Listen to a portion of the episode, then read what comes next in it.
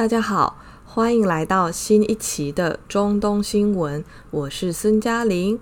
好，我们有大概一个月没有更新哦。那主要原因就是还是跟大家说个抱歉，因为我呃上个月工作真的比较忙一点，这样。好，那所以下班之后就比较没有时间再录这个。不过现在呃有比较嗯、适应新的工作步调了，那就是说希望以后呃今天如果做一个好的开始的话，那每周都希望还是可以跟大家就是呃更新一集哦。好，那那个呃，我们今天来看到的是白俄罗斯跟波兰边境的难民危机。那这个事件它为什么跟中东有关系呢？呃，当然就是因为里面的难民这个角色哦，它其实大部分是来自中东的难民。那它因为呢，这个呃白俄罗斯跟欧洲之间的关系，那它就变成了一个。白俄罗斯跟波兰边境的一个巨大的冲突主体哦。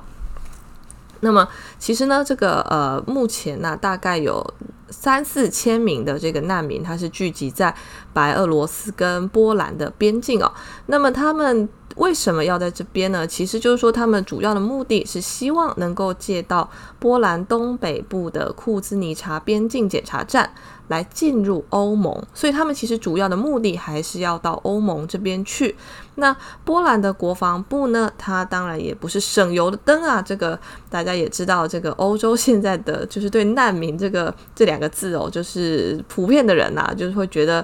呃，讲难听一点，就觉得像蝗虫一样，就是他们心里面会这样看啊，所以他们当然就可以看见了，就各国现在对于要不要收难民都是比较保守的呃立场。那波兰国防部呢，他现在已经召集了呃一万七千名左右的士兵哦，来边境这边严防把守。那在呃上个礼拜吧，如果大家有比较关注中东的相关新闻的话，应该都会看到这个。诶，其实它也不是会放在中东新闻这个版面，它大概都放在国际新闻这个版面哦，因为它算是一个蛮大的呃事件。就是上礼拜大概呃十一月十六日左右，就是呢难民跟士兵之间呢爆发了很多次激烈的冲突哦。那波兰军方这边呢，他们连那个化学喷雾跟高压水炮都已经出动了，那他们用这些东西来驱散难民，然后就导致这个多人受伤。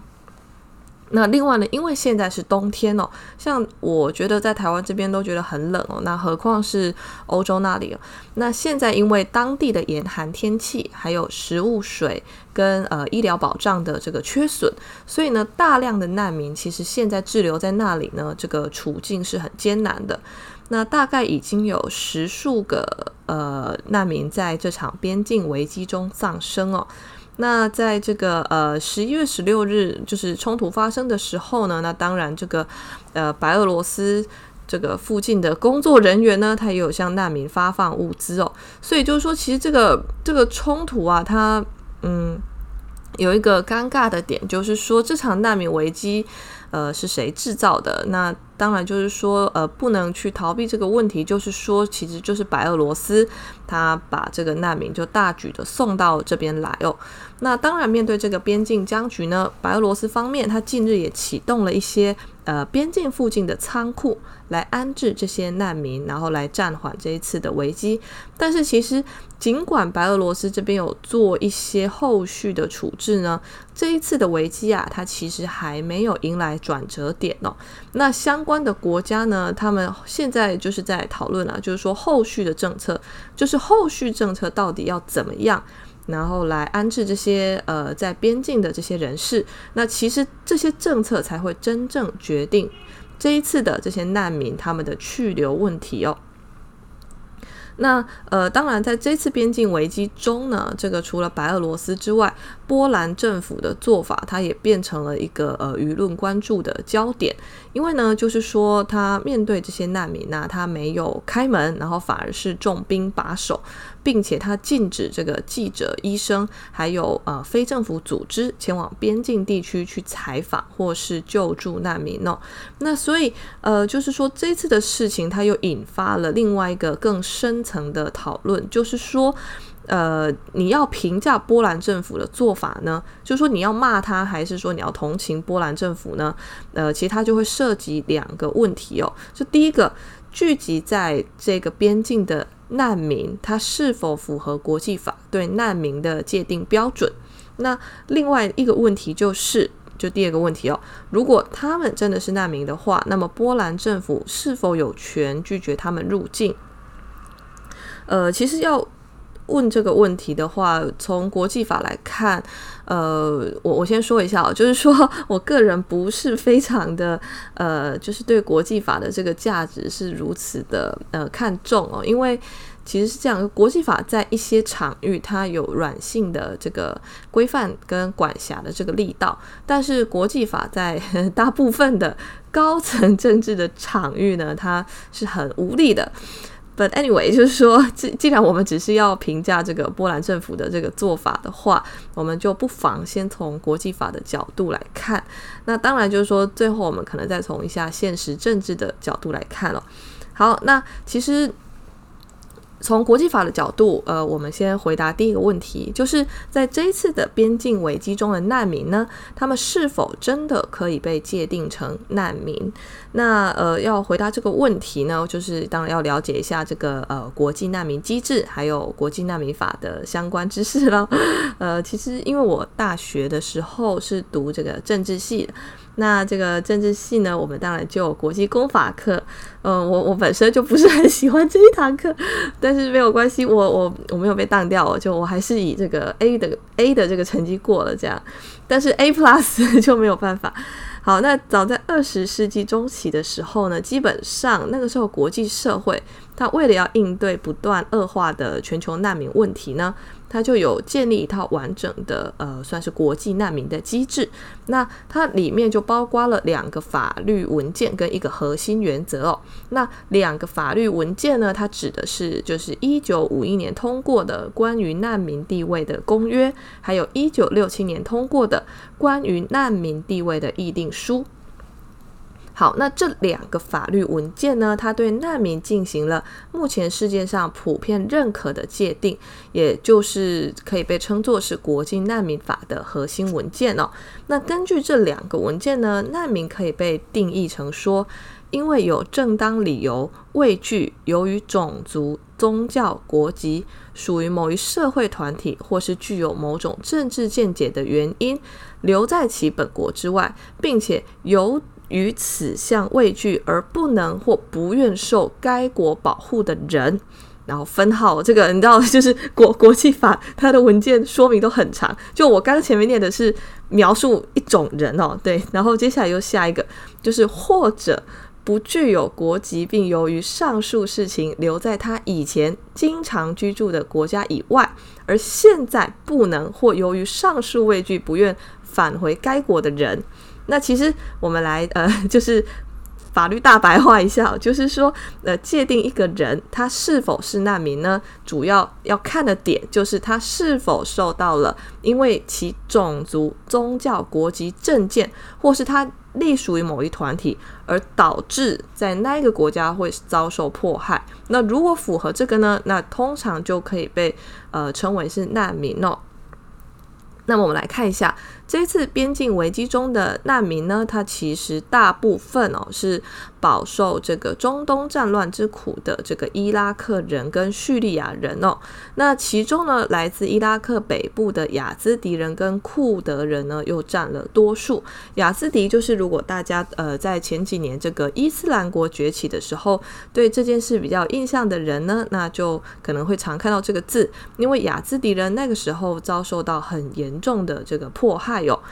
好，那雅兹迪民族呢，它其实主要是聚居在伊拉克西部的呃新贾尔这些地方哦。那它算是中东这边啊最古老的民族之一，但是因为它本身这个力量很弱小，就它没有像阿拉伯人有这么大的势力，所以呢，它长期以来它靠的就是在其他民族的夹缝中求生存哦。那如果呃有时候状况不好呢，它就会遭受到政治跟宗教的压迫，甚至是屠杀。呃，不知道大家有没有印象？这个二零一四年八月的时候，他呃，伊斯兰国啊，他的武装分子呢，他就在伊拉克北部的新贾尔这边，他就一次活埋了大概五百名的雅兹迪人。那这种暴行呢，就引发了国际社会的强烈的谴责。那二零一六年六月十七日的时候呢，这个联合国他就将伊斯兰国对亚兹迪人的大规模屠杀行为呢，定性为种族灭绝。那就是说，呃，虽然二零一五年这个呃新贾尔地区已经被这个库尔德自治区政府给解放了，就是因为库德人就打过去了。那但是呢，就大量被迫害的亚兹迪人呢，他还是没有返回家园哦。就基本上，呃。伊斯兰国的崛起呢，造成了大量亚兹迪人口的流散，就不只是屠杀，还有很多人就是宁愿离乡背井，就也不敢再回来，因为毕竟保命算是呃最重要的事情嘛。那新加尔地区这边呢，也因为遭受严重的战乱，所以当地居民就没有办法维持生计。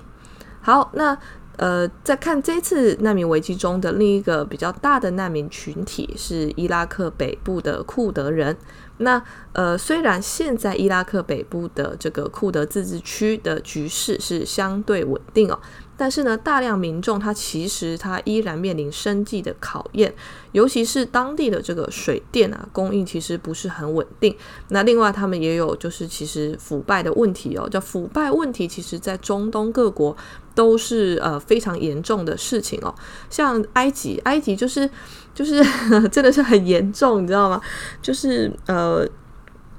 我那个时候去埃及，嗯，就有听说啊，就其实基本上他们每年都可以跟外国要到很多援助，可是呢，这个援助呢，很很大的一部分都是直接先被军政府的人就分走了，那所以最后拨款下来，真正体呃就是把它投入到民生建设上就非常的少，所以埃及的这个很多地方都有那种烂尾楼跟呃。路就是甚至没有柏油路哦，就土路这样。那这个就是呃一个腐败问题的一个、算是结果。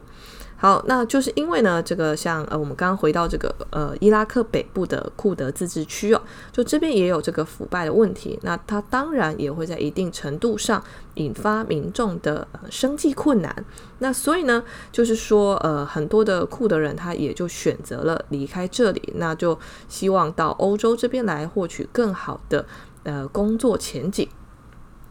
那么呃，另外还有一群是这个呃。叙利亚难民哦，那这些叙利亚难民呢，主要是来自叙利亚的东北部。那其实呢，这边长期是这个伊斯兰国，还有一支是美国支持的叙利亚民主力量。这个还有土耳其跟叙利亚政府军，就是多方势力在这边混战的地方哦。那这种混战的地方，那当然呃，民众的定居意愿就会变得很少。那所以呢，就是说多年战乱之下呢，就这边有非常大量的难民就跑到呃欧洲这边来，或是到其他的地方。那所以呢，这一次当然就是说，嗯，他们之所以要到波兰这里，也是一定程度上需希望可以在欧洲寻求更好的。呃，生活环境还有工作机会。好，那就是综合我们上述的这个介绍，雅兹迪人，还有这个呃伊拉克北部的库德人，还有叙利亚东北部的难民哦，就这些人呢，其实大多都是为了逃离种族跟宗教导致的迫害，或是为了逃离来源地恶劣的生活环境。那到欧洲追求更好的生活条件，然后所以才出来。那所以就是说，如果依照呃国际法关于难民的界定的话呢，这次的边境危机中，那些呃就是说逃离这个呃因为种族宗教而导致迫害的人，他可以被界定为难民。但是，但是那些为了追求更好的物质生活条件，还有工作机会的人呢，那他其实。在严格来讲，他没有办法被界定为难民哦。那如果遇到这种事情，通常要怎么处理呢？那其实如果依照国际难民法，呃，难民涌入的国家要启动大规模的难民甄别甄别机制哦。那也就是说，他要对难民进行这个甄别，就是搞清楚他们到底是因为什么原因到这里来。但是这个呃，波兰政府他就是显然没有呃启动这个呃程序哦。那但是啦，就是说我我这边就想要提出一些批判的点，呵 呵对国际法的这个规范哦，就是说，呃，难民的这个甄别啊，难民的甄别它有它的难度哦，它不是说几个字写一写难民甄别就结束了。就首先吧，如果今天有人我就是要到欧洲去，你觉得你在对他甄别的时候，他会老实回答你说，我其实只是想要来欧洲打工这样子，就是不会嘛，就是说。人人性都是这样子嘛，就是说我今天来这边跳机，我就是一定是用最高的这种呃理由来说服你嘛。所以你如果即即便啊，即便波兰政府真的做了难民的甄别，那我我觉得那个结果百分之八十一定都是说，嗯、呃，我我在那边受到了这个宗教跟种族的迫害，所以我今天必须要来欧洲这边。那但是就是说，你如果去理解一下，其实。呃，这个比例可能没有这么高嘛，但是就是说。甄别之后，这个呃会被福报，你知道吗？就是说，这个因为种族跟宗教迫害而跑出来的人，他的比例一定会是大幅的超过真实的比例哦。所以就是我有时候觉得国际法这个呵呵 这个东西有点虚浮，就是说，呃，他他会给很多定义，然后定义之后他又会给很多的这种机制呃说明这种东西。那那但是就是说，这个要在务实的呃现实生活中操作，其实。有时候它是有一定的难度哦。好，那呃，假设啊，假设就是说，这些人他们就是说，因为难民的这个身份有争议，那么这个呃。波兰它是否就是说可以在边境阻拦难民呢？就如果依照国际难民法的话，那接下来我们就要呃来介绍，就我们刚刚讲到说，嗯，国际难民的机制，它最重要的就是两个法律文件跟一个原则嘛。那我们刚刚已经讲了两个法律文件它构成的难民的呃身份认定的定义，那我们接下来来介绍，就是有一个核心的原则。这个原则就是不推回原则哦。那不推回原则呢？它其实具体就是指说，当难民涌入接收国的时候，接收国不能以任何方式将其推回至呃其生命和自由，因为种族、宗教、国籍属于某一社会团体，或是具有某种政治见解而受威胁的领土边界。同时，不推回原则呢，它具有习惯国际法的特性。那因此就是说，呃，什么叫做习惯国际法特性哦？就是说，呃，他今天他不用是呃，你一定要签署什么东西，它才适用。就基本上，它变成是一个，你就算没有签任何的文件，没有同意，这个都是一个普遍适用的呃国际法的原则。那所以呢，这个就意味着说，如果今天这个你没有签，假设波兰没有签这个呃。一九五一年的关于难民地位的公约，或是一九六七年的呃难民地位议定书，就是他没有签也没有批准的话，他同样要呃受这个不推回原则的这个呃限制跟管辖。那另外，国际难民法规定呢，他还这个说呃要遵守这个不推回原则的具体要求有几个，就是边界不拒绝、域外不推回、不引渡。不驱逐大规模的涌入人员。那更重要的是呢，对于像现在这样难民，他其实尚未进入波兰国境的情况呢，国际难民法还规定说，呃，不推回原则不仅适用于一国境内已经确定身份的难民，也包括尚未进入该国境内的潜在难民哦。那所以就是说，你从这个原则来看，波兰政府它在边界。拒绝潜在的难民入境呢，它其实就已经违反了国际难民法的呃不推回原则。对，那那但是就是还是一个但是哦，就是说这是一个呃国际法上的这个分析，就是说你做这个分析呢，你可以从国际法的角度来谴责说，那波兰政府你没良心这样子哦。那但是啊，就是说我们还是要这个看一下现实政治，就是说呃。我们看完上述的呃难民危机的分析呢，我们可以得出一个算是比较直接的结果，就是说波兰政府他这一次他显然是站在了这些西方国家他们一直鼓吹的人权人道主义的对立面哦。那但是就说他为什么宁可就是说要把这层皮撕掉，他也不让难民进来？他其实就是暴露了难民问题，他现在在欧洲已经被工具化跟政治化的一个本质哦。所以在这种情况下，我还是要再 我还是要再嘴一下国际法，就是说国际法它它有时候它的这个规范是很脱离现实政治脉络的这样子哦，就是说。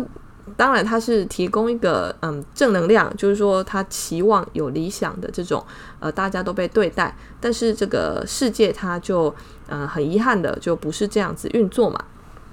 那为什么白俄罗斯这一次要做这种事情？那其实这个根源就还是在于欧盟对他的制裁嘛。那其实呃，他从今年八月。中旬开始哦，他就取消了对数个中东跟非洲国家的签证要求。那他同时增加了明斯克，就是他自己的首都哦，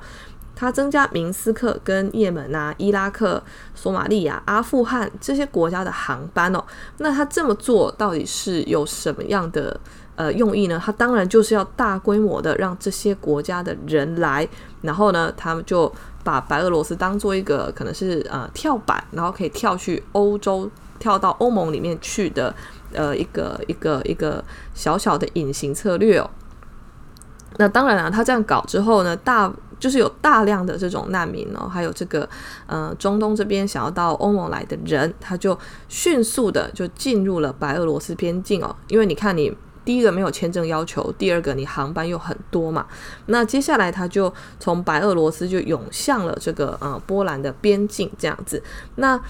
当然就是说他涌向波兰边境的过程中呢，还有这个白俄罗斯的一些相关军警势力的护送哦，这样，那所以他们就呃涌过去了。那波兰这边呢，波兰它也是一个呃政治的操作，因为波兰它利用的是欧盟，它现在对难民的。呃，非常汹涌的抵触情绪，所以他就强行在边境阻拦了难民哦。那他这么做的结果，其实可以看到他是要讨好欧盟，因为其实说真的，难民不是想去波兰，OK，就是难民他想要去的是西欧这些经济发展程度比较好的地方，像呃德国啊，这个或可能法国啊这样。那所以呢，波兰他今天他强行在边境阻拦难民，他一定程度上他是希望。说欧盟看在他这么流血流汗、鞍前马后冲在第一线的这种这种现象上呢，就是可以呃减少对他的威权主义色彩的这个批评。那所以其实波兰他现在这个呃对待难民的态度，它反映了大多数的西方国家呢对待难民的一种嗯、算是道德困境吧。就一方面，西方国家它就是呃。提出跟倡导了人道主义啊、人权啊，还有不推回原则，还有一些难民的呃身份机制的界定，就是还有很多的呃相关的价值观嘛。那就是说呃，其实它导致有一个结果，就是说啦，国国际难民法它最初对难民的界定呢，其实仅仅局限为由于欧洲范围内发生的事情而导致的难民哦，所以它。早年啦、啊，就是说这种难民法在国际法上的实践，它都是忽视其他地方同样存在难民的。就是说呢，我们今天读这个东西啊，会觉得说，哎呦，这是一个伟大的呃创建跟发明哦。但是我们也要去看这这个法，就这两个法律文件它当初签署的背景，它为什么会定下这么松的呃标准，还有什么不推回原则，就是因为。当初他们认为，只有发生在欧洲内部的这种呃离散人口才叫难民。那至于其他国家，像亚洲啊、中东，我管你们到底要去哪里，就是他们的视野就只看到欧洲内部哦。那所以就是说，他当然欧洲内部能跑多少难民，就其实真的不多嘛。因为欧洲欧洲不是说像呃中东这种的这种状态，这种高。频率的冲突跟大规模损伤的这种状态，那所以他当初定了这么松的规矩，他就是觉得反正我站着说话不腰疼，我难民又不多，那我定这个东西其实也不会呃这个这个很很辛苦哦，这样子。那另外啊，就是说西方国家他在落实国际难民法上，其实他呃真的做了什么事情呢？这个比较是呃法上可成哦。我们看一下联合国难民署在二零二一年十月的这个最新数据，其实全球有百分之八十五的难民都是被发展中国家接收哦，西方这些发达国家它仅仅接收了百分之十五左右。那所以我们其实有时候会被报道的这个力度给呃有点算是误导，因为其实呃报道里面都。可能会讲到说，哇，那个西方欧洲国家真的收了好多啊！你看他们，他们那个很多人都出来说，真的受不了了，已经收那么多了。但其实那是因为他们有被报道哦，或甚至是说，因为他们本身就是一个媒体跟新闻帝国主义的中心哦，所以他们去一直做这样的报道，然后就盖过了。其实百分之八十五的全球难民都是被其他的发展中国家接收的这一个事实哦。那其实这些欧洲西方国家呢，都。接收的真的真的不多这样子，但反正他们就是会哭的孩子有糖吃嘛，他们就叫的最大声这样。那在接收难民的这个发展中国家里面呢，我们再看一下，它有百分之七十三的都是难民来源国的邻国。那这个是什么意思？就是说，像中东，以中东这边为例的话，就是像被呃联合国难民署登记的大约五百七十万的叙利亚难民里面呢，有五百三十万是被土耳其、约旦跟黎巴嫩三国接收。那这个会导致什么结果呢？就导致这三个国家的财政负担会变得非常的大。那尤其我们去看哦，黎巴嫩它现在就不是一个很稳定的国家，因为它其实刚经历过十五年的内战，在一九七五到一九九零的时候，那所以它本身状态就已经不是很好，又收了这么多难民，由此可见，就是说它现在生活，不管是难民还是呃黎巴嫩的公民，都是会很辛苦。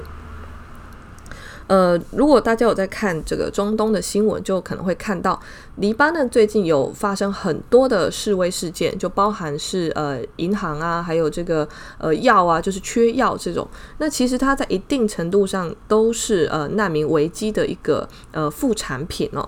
所以就是说，在世界范围内啊，因为地理上的邻近，还有文化的相近性呢，难民。来源国的邻国呢，他们往往就是不管是呃自愿还是非自愿哦，他们都是在第一时间呢就已经实践了对难民的这种人道主义关怀，然后也努力的推行了不推回原则。那当然一定程度上是他们没办法推回，因为这个不实际嘛，因为。通常了，像黎巴嫩、约旦、土耳其，这个它附近就是叙利亚，那你要怎么推回呢？这个很难哦。但是世界舆论的焦点啊，它就是往往都忽略了这些发展中国家，它在接纳难民上所做的努力跟牺牲，那都在聚焦欧洲范围内的呃难民问题哦。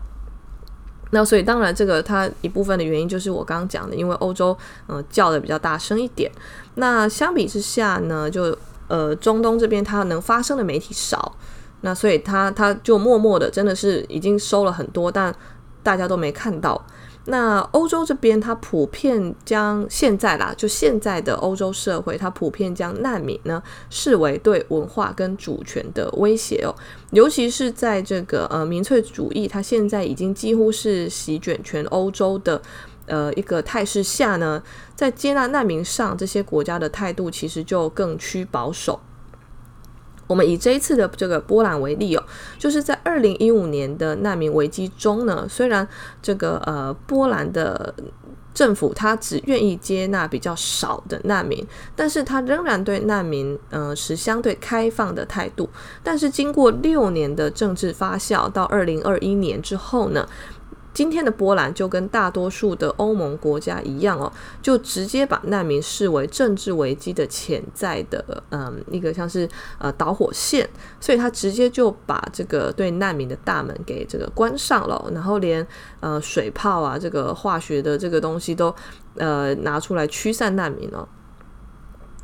那其实呢，我们也可以看到，这个常常把人权挂在嘴边的欧盟呢，却这个因为波兰阻挡难民入境，反而缓和了他之前跟波兰的这个矛盾哦。那这其实不能不说是一个讽刺啦，就是其实西方它常常都是这样嘛，就人权是他用来呃谴责别的国家的舆论工具，可是他他自己其实呃不容易做到他宣称的这个东西哦。那白俄罗斯这一次就是抓准了这一点，他就是因为欧洲为什么要制裁他？当然就是说说他人权不好嘛，那所以就制裁他，然后。在经济上，就是其实是打击他哦。那在这种情况下，白俄罗斯就嗯，以其人之道还治其人之身哦。他就是说啊，你不是用人权打击我吗？用人权当借口，我今天就把难民送过去，让你看看你的人权到底值多少钱。那当然，这个欧盟显然就是嗯，不值多少钱哦。那所以他们他们就让波兰去办了这个黑脸这样子。那其实就像他们当初对土耳其做的事情一样啦，就是他们当初跟土耳其就是秉持一个原则，把这个难民留给土耳其，然后把安全留给欧洲哦。那当然就是说还是挡不住啦，因为呃毕竟还是很多难民就真的又过去了嘛。那当然他们当初给土耳其一些好处，但是土耳其他现在其实也会这样子哦。就是如果大家还有印象的话，之前土耳其他去嗯。介入叙利亚局势的时候，这个欧洲就有说，哎，要制裁土耳其。那土耳其也是说，嗯，那我把难民放到希腊去哦。然后他就真的把 难民就送到希腊边境去，然后难民就涌过去了，然后希腊就嗯崩溃了，这样子。就我不是国家崩溃，是情绪就崩溃了。那所以就是说，嗯，欧盟这样子啦，就是他他常常。让人家觉得他有点打肿脸充胖子，就他还以为他是以前的那个欧洲呢，就是他还以为现在是大航海时代还是殖民时代嘛，就是呃，他还觉得说，我今天讲什么，全球就要听我的。那其实说真的，你要讲人权这套舆论话语，它要有用，重点还是你背后你施加的那一套这个呃经济啊，或是军事实力要有用，那那你这个东西才会才会有用哦。那你今天，你今天把这个东西拿来当成一个制裁呃别的国家的借口，但是你今天你其实你自己的国力也已经不行了。那所以就会看见，就是说像土耳其跟白俄罗斯呃这两个国家呢，他开始利用难民，把难民当成一个工具去刺伤这个呃欧盟它高高在上的一个态度。那这是他们现在出现的一个新的呃不对称博弈的方式。那当然就是说，在这个过程中受害的还是这些呃难民哦，就是卡在两国边境之中的。那在这次难民危机中呢，像我们前面也提到了，德国是被呃大多数难民就是当做第一名的这个最终目的地。那跟其他的欧盟国家相比呢，其实德国的难民政策也是最为宽松的。呃，现在的看守政府总理就是梅克尔哦，呃，因为他们刚选举完，那但是新政府还没有产生，所以就还是看守政府。那梅克尔他在任上曾经接纳了就是百余万，大概一开始好像统计是八十万，后来又再多收了一点哦，那大概有一百万的难民哦，那。他收了这么多，其实就赢得了这个国际社会对德国的尊重跟褒扬。那当然了，他收的还是没有其他中东国家多。然后十一月十七日的时候呢，这个梅克尔他又打电话给这个卢卡申科，就是白俄罗斯的这个总统。那他说他同意要举行欧盟跟白俄罗斯之间的政治磋商，来解决这一次的难民危机。所以其实其实就是说啊，这个。白俄罗斯它最终的目的就是要欧盟跟他谈判嘛，就是说你不能够制裁我啊，就你你你在讲人权，可是你制裁我，我的国家没有经济可以用，人民生计过不下去，这个叫重视人权嘛？那其实我也觉得这个很虚伪啊，就是。美国他把他那个撤撤出阿富汗之后，那他也在那边说：“哦天哪，我们要关注当地的人权、女权哦，我们要呃避免他们被塔利班屠杀迫害。”然后你知道美国做了什么吗？他冻结了阿富汗在海外的资产。那那我想说，哇哇，你你在那边讲说你要重视人权，就你就是呃左手给人家奶，右手给人家下毒，然后人前就是笑脸，然后背后捅刀，那那这就是就是这就是这些西方国家的真面目啊。那所以就是说，白俄罗斯这一次当然是呃做的很下流啦，但是呃讲难听一点，是谁先下流？是欧盟先对他下流，那他就说那我就恶心你啊这样。那所以就是说呃。梅克尔竟然已经打电话了，那呃，卢卡申科他应该啦就不会再送难民过去了，因为毕竟他的最终目的就是要嗯欧盟跟他谈判哦。那同时在欧盟的努力下呢，就是其实伊拉克这些难民来源国他同意要接纳把这些呃难民就是呃。带回来这样子，那所以其实这个讲难听一点，就是把他们再引渡回去了，就是把边境这些人再送回去。所以在一定程度上，他们也已经不把不推回原则呃当做是一个重要的呃东西了。就在这一次的难民危机中，我们看到的是政治博弈是凌驾在国际法的原则之上的。那当然就是说，这次的难民危机它能否真的平稳的结束呢？它在很大程度上。它其实还是取决于德国为首的欧盟国家，还有白俄罗斯，还有难民来源国之间的政治较量，所以我们可以再呃继续的观察。好，那今天的中东新闻呢就讲到这边，谢谢大家。